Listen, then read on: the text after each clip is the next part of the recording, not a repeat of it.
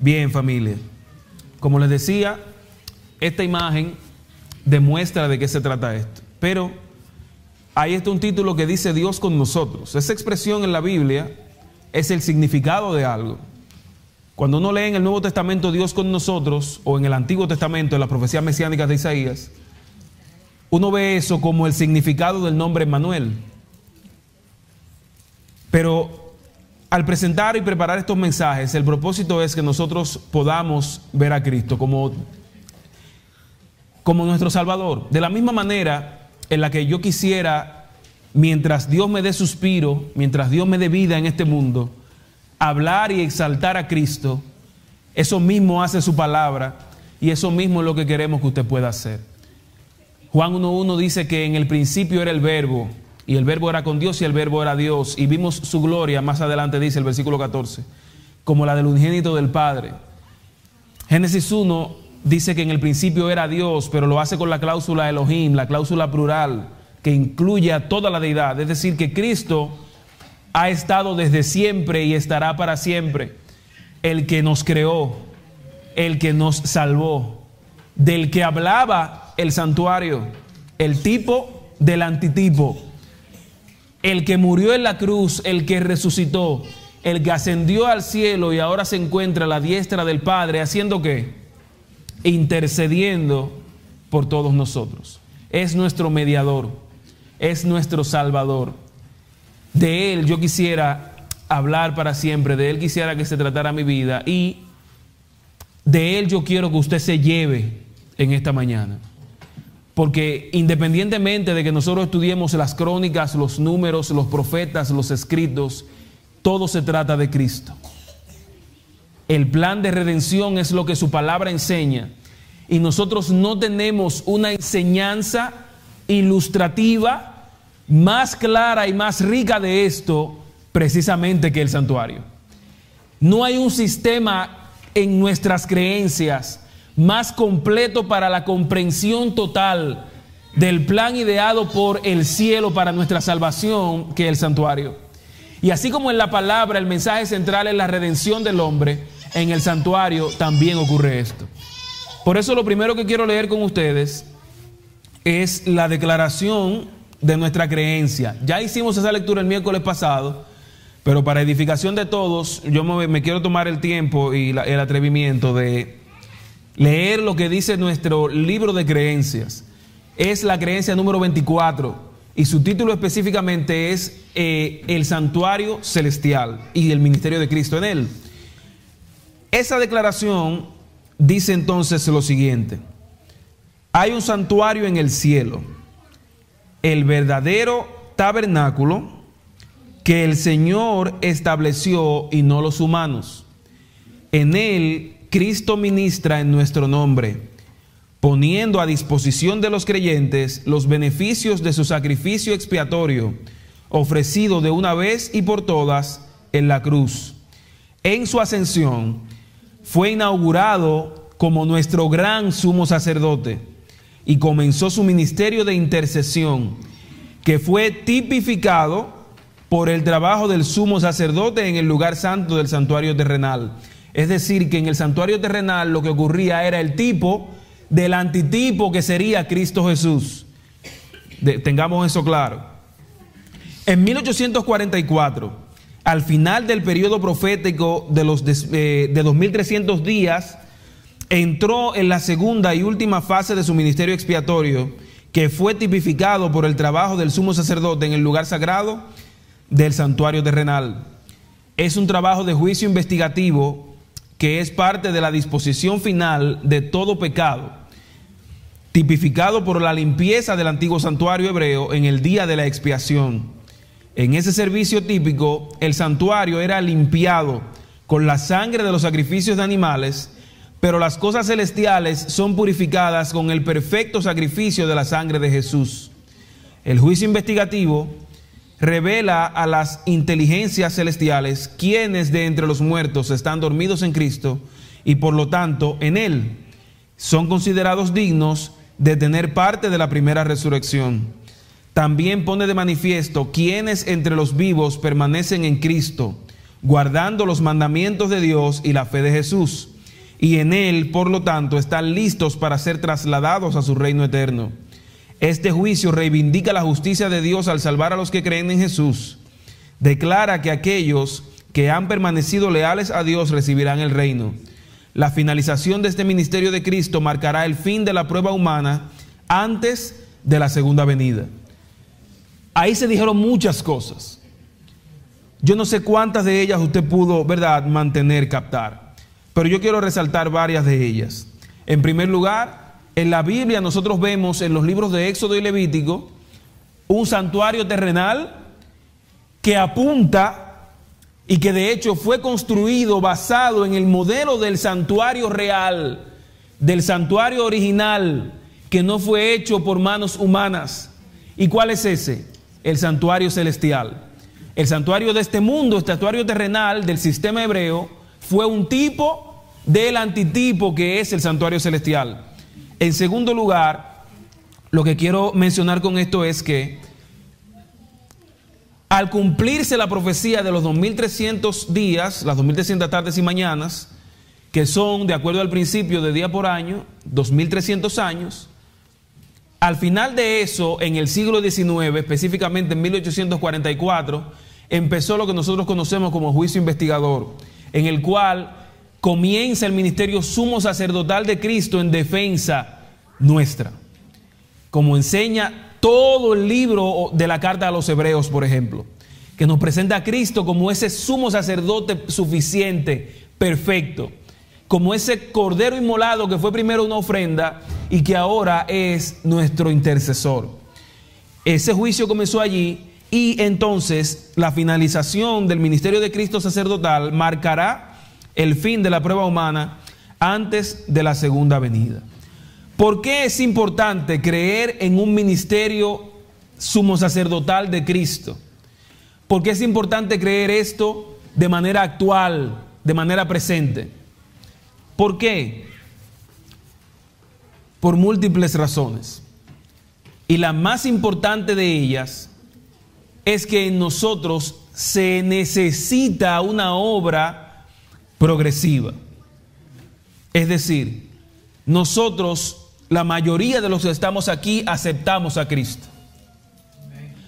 Pero lamentablemente, cuando nosotros somos bautizados y salimos del agua, lamentablemente no nos montamos en un ascensor directo al cielo. Lamentablemente seguimos en este mundo bajo eh, o que vive bajo el pecado. Qué lindo sería, ¿verdad? Que con el bautismo llegara también el cielo. Que cuando usted sale del agua apareciera un carro como el que se llevó Elías. O que usted desapareciera como desapareció Enoch, que Dios lo traspasó. Pero no es lo que sucede. Y en ese momento nosotros recibimos salvación, pero seguimos necesitándola.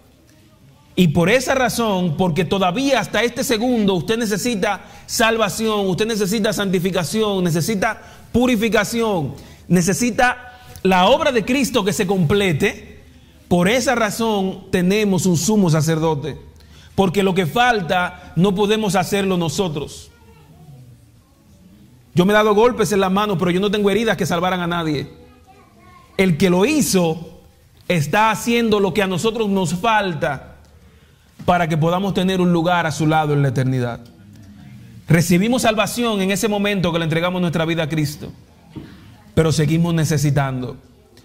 Yo estaba buscando de qué manera podría ilustrar esto.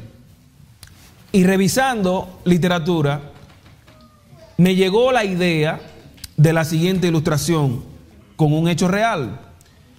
A principios del siglo XX, o en la primera mitad del siglo XX, se llevó a cabo el conflicto bélico más desastroso que ha habido en la humanidad, la Segunda Guerra Mundial, en la cual habían prácticamente dos grupos de países enfrentándose. Como ustedes saben, en el que estaba Estados Unidos, es el que eh, detona la famosa bomba atómica de Hiroshima en el 45. Y con eso prácticamente se acabó la guerra. Ya el otro sector en el que estaba Japón y los demás países que lo componían, ya no pudieron seguir. Eso marcó el fin de esa guerra. Pero ¿qué sucede? Que después de eso hubo aproximadamente 12 años más de ocupación americana Es decir, la bomba se detonó, pero también ellos entonces ocuparon militarmente el territorio de Hiroshima. ¿Y qué pasó? Que durante la guerra hubo gente que se escondió para salvar su vida en cuevas, en catacumbas.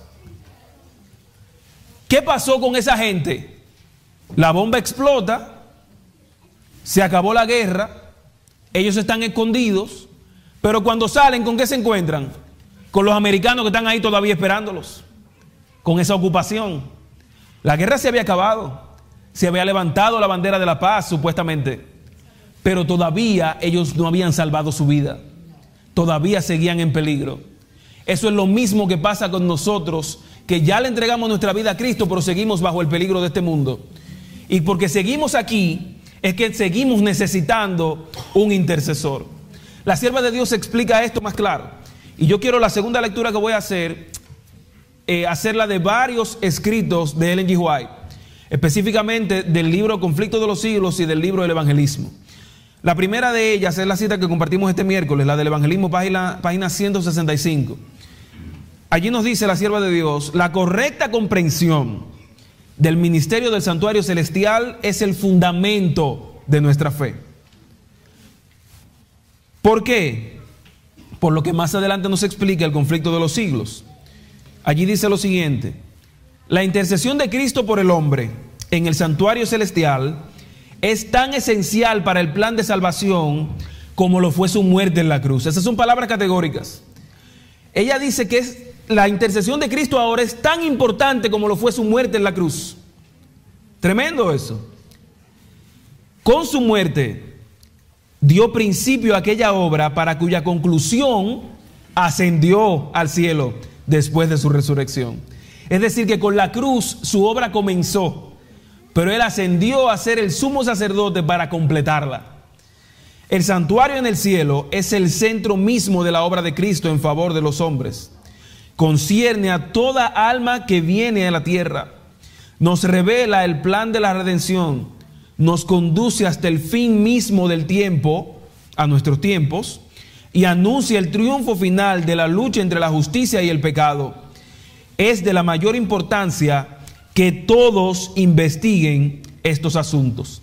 Es decir, que todos nosotros es importante que entendamos de qué se trata esto, porque es el fundamento de nuestra fe y es lo que nos figura el designio de Dios para la historia, el hecho de lo que Él está haciendo. Esa última cita es del libro El conflicto de los siglos.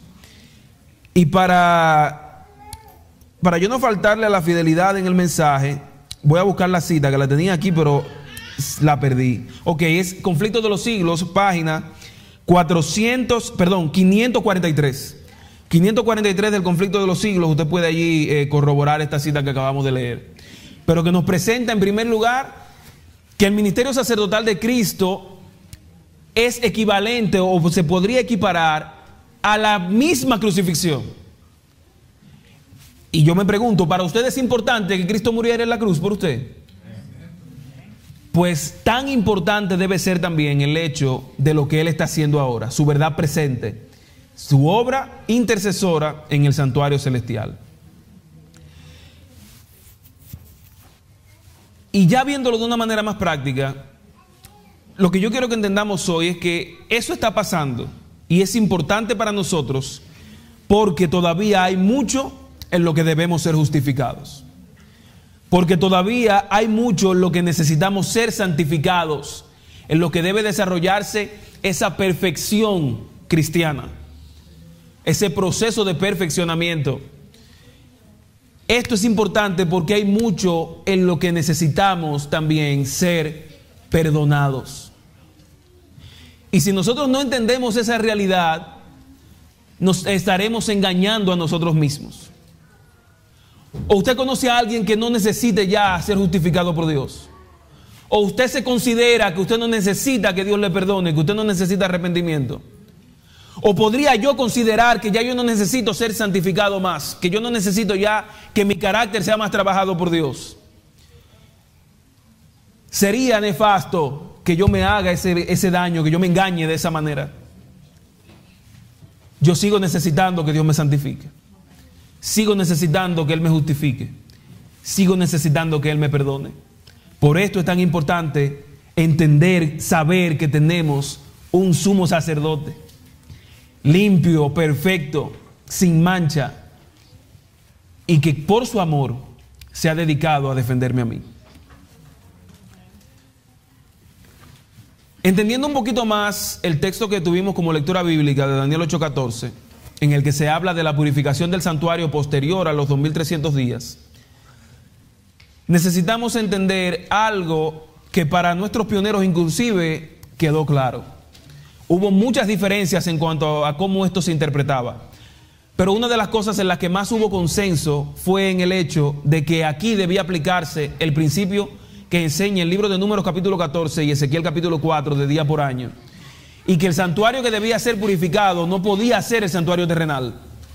Porque ni siquiera dentro de 2300 días de 24 horas se podría estar refiriendo a esto. Ya esto había pasado. Ya Cristo había muerto y resucitado. Ya no era necesario el tabernáculo de Israel. Así que ¿cómo sería purificado un tabernáculo que no sería necesario, que no existía ya? Era imposible. Por eso, entre inclusive los que luego tuvieron diferencias, al principio fue un total acuerdo en que esta profecía debía referirse a otra cosa, no al santuario terrenal. ¿Y a qué se podría estar refiriendo? A lo que nos dice Éxodo 25, eh, versículos 8 y 9. Éxodo 25, versículos 8 y 9, y más adelante ese mismo capítulo, el versículo 40 también, presenta esa realidad. Cuando Moisés recibe el mensaje de Dios para que el santuario sea construido, después de que se le pide las ofrendas que debían ser eh, traídas por la gente, entonces llega este mensaje me erigirán un codés, un santuario, y habitaré en medio de ellos. Conforme a todo, dice el Señor, lo que yo te muestre, conforme a todo a lo que yo te muestre, así haréis el diseño del tabernáculo y el diseño de todos sus utensilios. ¿Cuántos están conmigo en esta mañana? Estamos aquí, ¿verdad? Miren eso. Lo harás conforme a lo que yo te mostraré. ¿Y qué sería lo que le mostraría Dios a Moisés? El verdadero santuario, el celestial. Lo mismo vemos en el versículo 40 de ese mismo capítulo. Mira y hazlos conforme al modelo que te ha sido mostrado en el monte. En el monte no fue que Moisés vio la gloria de Dios. El diseño del santuario terrenal, él lo recibió como una revelación de Dios. Es decir, que aquí se confirma la realidad de que existía un santuario celestial, de que existe y ha existido siempre. La Biblia presenta esto también como el lugar de la morada de Dios. ¿Recuerdan Juan 14, la promesa de la segunda venida de Cristo? ¿Verdad? No se turbe su corazón, creen en Dios, crean también en mí. En la casa de mi Padre muchas moradas hay. ¿Y a dónde era que él iba? Era para allá que él iba. Y eso fue lo que hizo en su ascensión, sentarse a la diestra de Dios, a la diestra del trono. ¿Y qué era eso entonces? Un santuario. Lo mismo podemos ver en el mismo libro de Éxodo, capítulo 15, el versículo 13. Mira cómo aquí, intercambiando las palabras, se dice exactamente lo mismo. Condujiste en tu misericordia a este pueblo que redimiste. Lo llevaste con tu poder a tu santa morada, la casa de Dios, el lugar de Dios, su santuario. También entonces, de acuerdo al trasfondo bíblico, la palabra santuario se aplicó mucho a los templos. Por eso nosotros por la eternidad vamos a adorar a Dios en el cielo, ¿verdad que sí? Y aquí venimos a adorarlo. Por eso a la iglesia a veces le llamamos santuario. Porque así como el santuario es objeto de adoración a Dios, nosotros venimos y le adoramos y haremos eso por la eternidad, pero lo haremos ¿dónde? En su santuario, en el santuario celestial. Esos templos que eran lugar de adoración, pero también de juicio. ¿Y qué fue lo que comenzó en 1844? El juicio investigador. ¿Qué era lo que pasaba con los reyes? ¿Dónde era que ellos impartían justicia? en sus tronos, en sus eh, palacios, ¿verdad? Donde ellos habitaban. Los jueces nos muestran eso también, que era en el templo donde se impartía justicia. Y de la misma manera la Biblia nos enseña el lugar del santuario celestial, el cielo, como ese lugar de adoración eterna y el lugar en el que se lleva a cabo el juicio. En este momento en el cual Cristo intercede por ti y por mí. Entonces, todo esto nosotros lo estamos viendo y luego de estudiar y leer y de ver todo lo que la iglesia ha producido de literatura sobre este tema, pues podemos entenderlo mejor. Pero nosotros tenemos muchas cosas que, por ejemplo, los cristianos del siglo XIX no tuvieron. Y que entonces nos pueden ayudar a entender bien cómo se dieron las cosas en nuestros pioneros adventistas. Por ejemplo, antes de que Miller se levantara, Guillermo Miller se levantara como estudioso de la Biblia y posteriormente como un predicador, antes de eso, en el cristianismo había dos interpretaciones más populares de la purificación del santuario, de lo que dice Daniel 8:14. Muchos lo entendieron de una manera errada, de una manera negativa. ¿Y cuál era esa forma negativa? Que era entonces el fin de la apostasía papal, que la purificación del santuario debía ser entonces eh, el fin del islamismo y el fin de todos los sistemas que se opondrían al cristianismo en el tiempo del fin. En religiones existe eso. Está el cristianismo, están los musulmanes, ese es el islam, está el budismo, está el deísmo y muchas otras expresiones religiosas. Muchos entendieron que todas esas expresiones opuestas al cristianismo serían eliminadas en el tiempo del fin y que esa sería la purificación del santuario. Así se interpretó de manera negativa antes de que se levantara Guillermo Miller. En una interpretación un poquito más equilibrada, que es la positiva, se entendió entonces que la purificación del santuario sería la restauración de los judíos como pueblo. Muchos entendieron también que sería entonces el que la iglesia cristiana recuperara la verdadera adoración de Jerusalén. Que muchos entonces volvieran a la doctrina pura. También se creyó que la, eh, que la purificación del santuario, perdón, sería la segunda venida de Cristo o el inicio del milenio. De aquí es que los pioneros adventistas tienen más influencia, de ese punto de vista positivo. Por eso por un tiempo muchos de ellos pensaron que la purificación del santuario sería la segunda venida de Cristo. Así se produjo el gran chasco, porque entendieron que este mundo era el santuario al que se refería Daniel 8:14. ¿Por qué lo entendieron? Se equivocaron. ¿Por qué lo entendieron? Porque era la forma más común de pensar en ese momento. Por la misma razón que ellos, a pesar de que la Biblia dice que el día y la hora nadie lo saben de la venida de Cristo, se atrevieron a ponerle fecha. Esa es una pregunta que le ha surgido a mucha gente. ¿Cómo que si la Biblia dice eso tan claro, ellos se atrevieron a ponerle fecha? Ellos simplemente viendo la profecía, viendo Daniel 9, donde se habla de las 70 semanas, viendo Daniel 8, donde se habla de la purificación del santuario, ellos dijeron, bueno, pero es que si las 70 semanas nos llevan al 457, que es el tercer decreto de restauración de Israel por Artajerjes, si ahí va a comenzar, entonces nosotros podemos ponerle fecha también a la venida de Cristo. Si pudimos ponerle fecha al inicio de las 2300 tardes y mañana, podremos ponerle fecha también a la venida de Cristo. Ese fue su error al cual ellos entendieron y llegaron a una conclusión más correcta después del chasco. Posterior a Miller, entonces, esto cambió, porque eh, ellos comenzaron de inmediato a entender el asunto con el principio día por año, y después de que entendieron que se trataba de la purificación del santuario como segunda venida de Cristo, se dieron cuenta de que esto apuntaba hacia el tiempo del fin. Y esta fue la experiencia que tuvo eh, Edson, Iron Edson. Que eh, hace unos años yo tuve la oportunidad de estar ahí. Eso lo recrearon, el maizal, donde él tuvo la visión. Porque donde, donde fue realmente, ellos tienen ahora un museo. Y entonces tienen un sembradío de maíz al frente, en el que recrearon el lugar en el que Edson tuvo la visión, en el que se le aclaró que lo que Miller había predicado estaba bien, pero que se habían confundido en cuanto a lo que ocurriría. Y cuando llegaron a la conclusión de que el santuario celestial no era este mundo, sino que era el santuario celestial, el cielo, y que, eh, este asunto se estaba refiriendo al tiempo del fin. Esto solamente no se refería al tiempo del fin, sino que se estaba basando en otro aspecto fundamental de las escrituras, que es el día de expiación. Esa purificación del santuario era un antitipo de lo que tipificaba el Yom Kippur, el día de expiación. Que eso lo vamos a ver más adelante, pero antes de eso yo quiero estar seguro de que puedo continuar.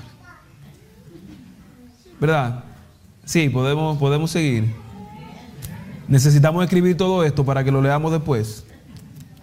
Perdónenme que a mí a veces el, lo caribeño me traiciona. Los caribeños hablamos muy rápido a veces. Le pido que me perdonen por eso.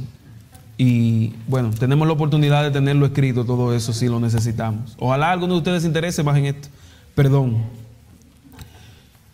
Yo quiero que usted vea conmigo la purificación del santuario con el día de la expiación. Mire qué hermosura nos presenta allí la palabra.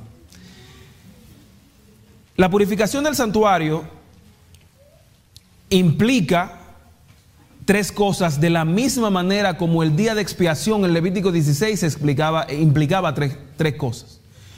Seguramente usted ha estudiado eso antes. Levítico 16 es un capítulo muy extenso, pero que habla todo del día de expiación. Pero vamos a resumirlo. Ese día, todos los pecados por los cuales el pueblo había llevado un sacrificio para recibir perdón, eran expiados, eran perdonados. Toda esa sangre que había caído en el velo que dividía el lugar santo del lugar santísimo era sacada y en ese momento entonces el pueblo recibía perdón por sus pecados. De la misma manera que con la purificación del santuario tú y yo tenemos perdón. Porque ¿para qué es que está Cristo en el santuario celestial ahora? ¿Para qué Él es nuestro sumo sacerdote? Para que tú y yo por su sacrificio podamos tener perdón por nuestros pecados. En Levítico 16, en el día de expiación, el pecador recibía perdón. Y ahora nosotros, por el ministerio de Cristo en el santuario celestial, también recibimos perdón. En el día de expiación de Levítico 16 también se presenta el destierro de Azazel. Se habla de dos machos cabríos. Uno se sacrificaba para Dios y el otro para Azazel. Ese que era lo que significaba. Sobre ese caía todo el pecado y ese macho cabrío era llevado al desierto para que muriera.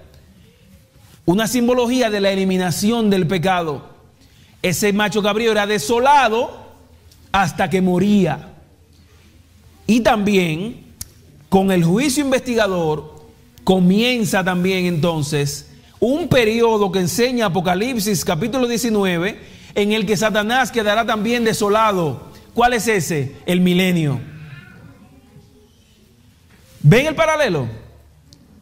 Como el día de expiación nos señalaba que en algún momento también el mal llegará a su fin.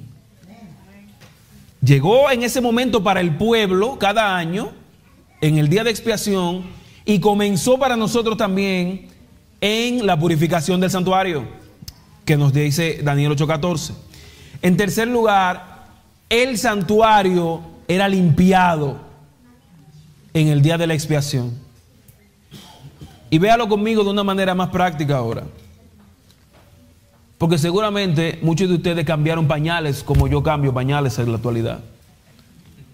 Y eso, mis hermanos, tiene que salir de la casa lo antes posible. En el invierno, ahora en el frío, en el verano, eso hay que salir a sacarlo. Y en la, casa yo tengo que tener un abrigo siempre ready para salir a sacar la basura cuando eso pasa.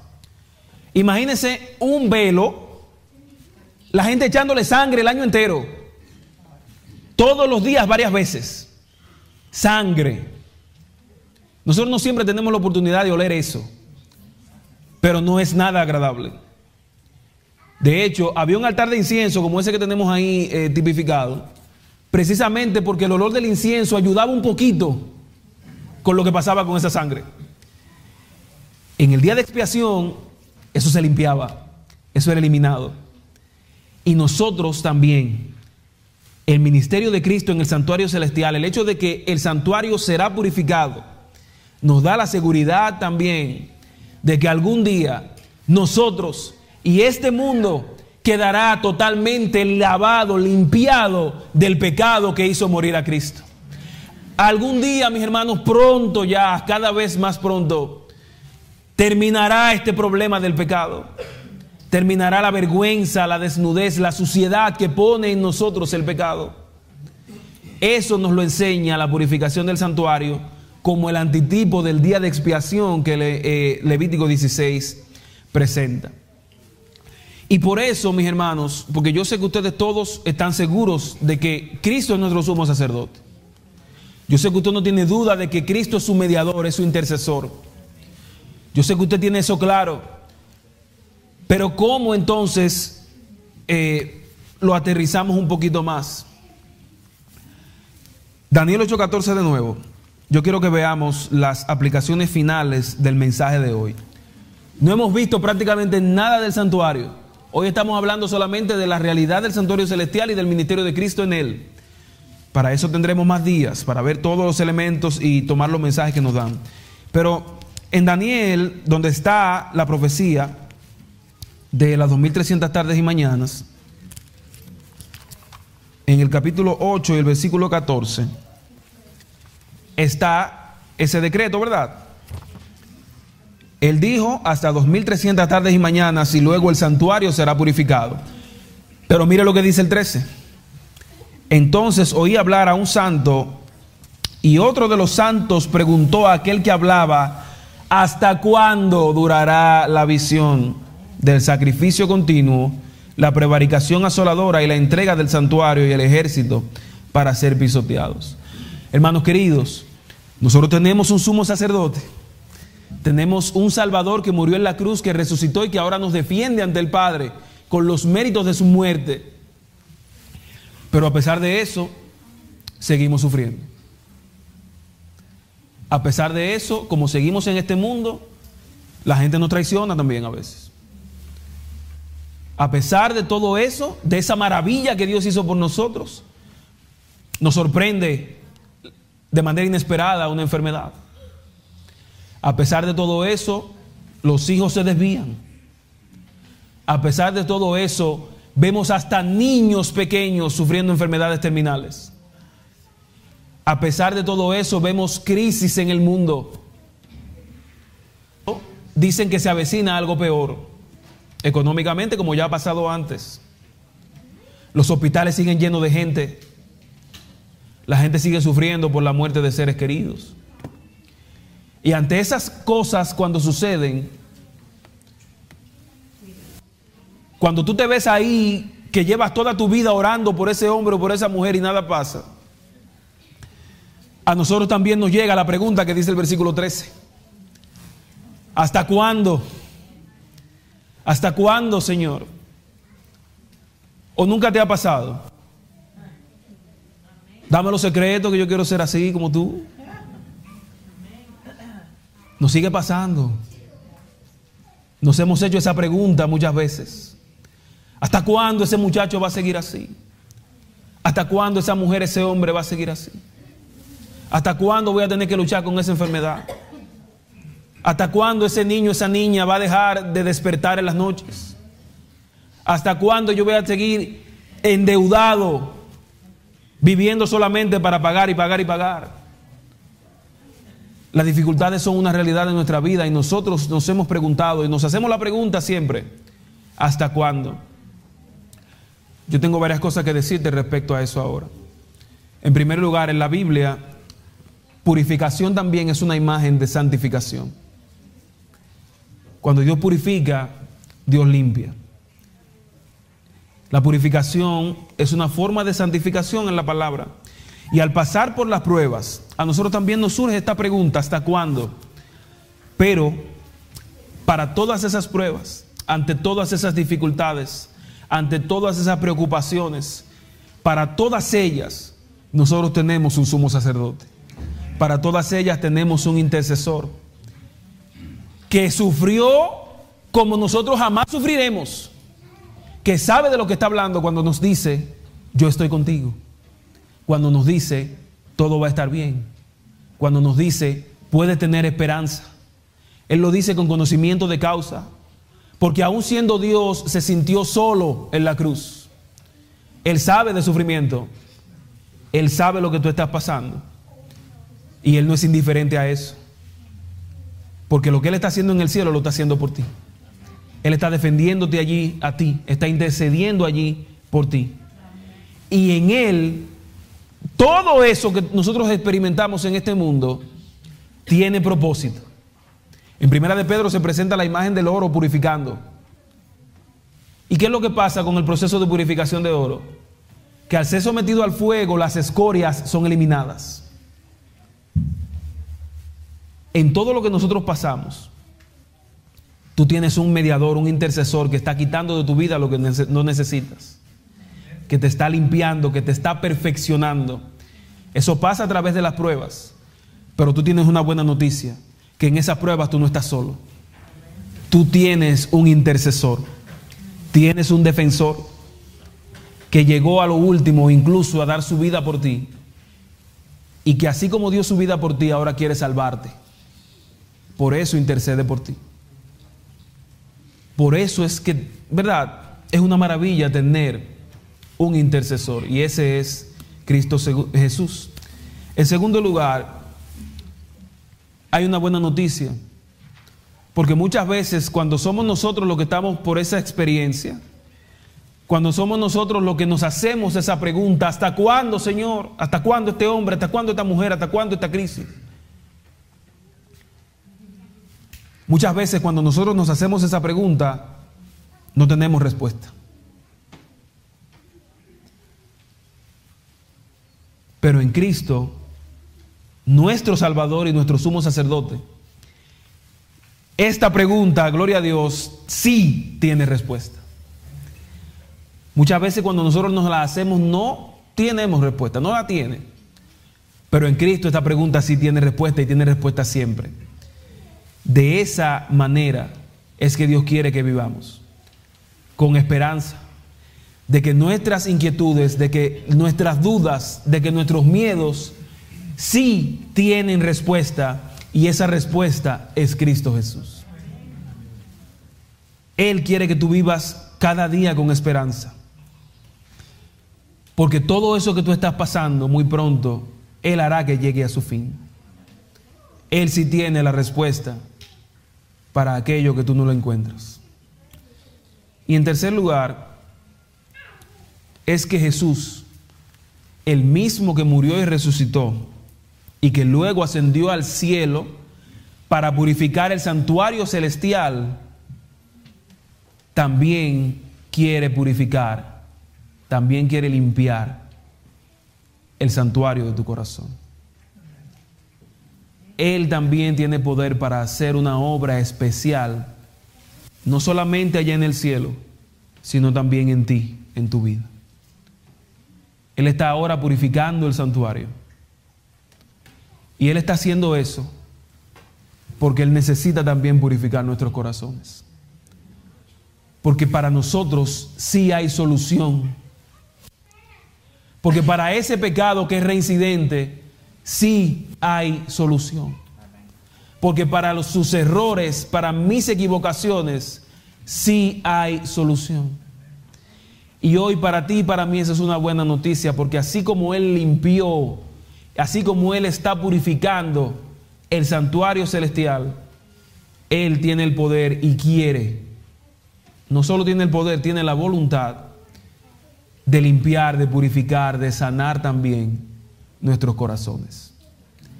Ese es Cristo, nuestro sumo sacerdote, el cual está a la diestra del Padre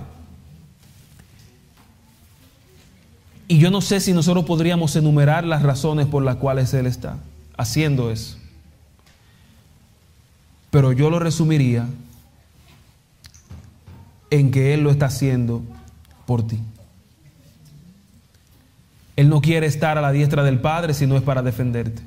A ti. Te lo hayas ganado, lo merezcas o no. Él te amó lo suficiente para dar su vida por ti y te amó lo suficiente para ahora ponerse en tu lugar ante el Padre. Sí tenemos un defensor, familia. Y aunque el mundo luzca como que todo está perdido, como que todo va de mal en peor, para ti eso no es así. Porque lo que Cristo está haciendo es para que tú llegues a esa instancia en la que todo esto cambiará. En la que su reino se establecerá por siempre, ya sin pecado, sin dolor, sin sufrimiento, sin separaciones, sin imperfecciones, sin traiciones, sin dolor. Por eso Él está haciendo ahora esa obra. Pero el objeto de eso, jamás olvides que eres tú. Para Él esto no tiene sentido si no lo hace por ti. Y por esa razón, por esa maravillosa razón, yo te puedo asegurar que independientemente de cuál sea tu circunstancia, tu realidad en este momento, en Cristo, tu sumo sacerdote, tú también puedes tener esperanza.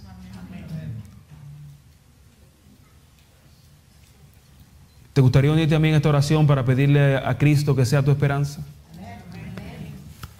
Si es así, levántate y ora conmigo. Démosle gracias a Dios por esa obra maravillosa que Él hace y, y pidámosle que ante lo que esta vida presenta, nos llene de esperanza.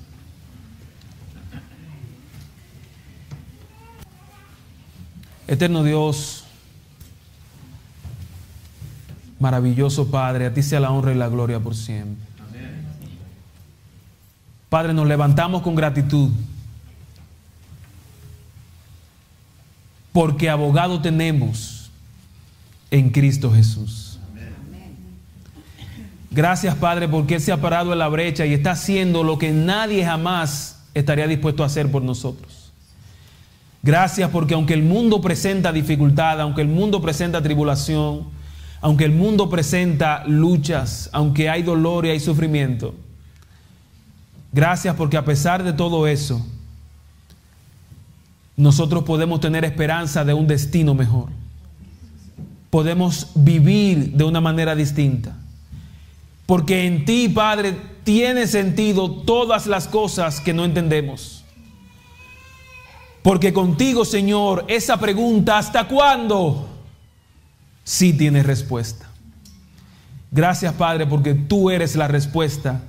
Gracias, Padre, porque el Espíritu Santo es la respuesta. Gracias, Señor, porque Cristo es la respuesta para todas nuestras necesidades. Ayúdanos a entender que para esas necesidades espirituales, para esas necesidades materiales, para esas circunstancias que llegan, hay una sola respuesta y esa respuesta eres tú. Gracias Señor porque tenemos un sumo sacerdote en los cielos. Ayúdanos a amarlo, a obedecerlo, a serle fiel y a recibir ese perdón que Él nos da. Padre, que tu compañía, tu presencia jamás nos falte. Y que como lo dice tu palabra, seamos bendecidos por ese ministerio sacerdotal de Cristo de manera que podamos ir al cielo y por la eternidad estar en tu santa presencia, estar en tu santo templo, estar en tu santuario y adorarte por los siglos de los siglos. Pero que ahora también esa realidad nos dé ánimo, nos dé valor, nos dé esperanza, nos dé fe para seguir adelante de tu lado. Gracias Señor. En el nombre de Jesús.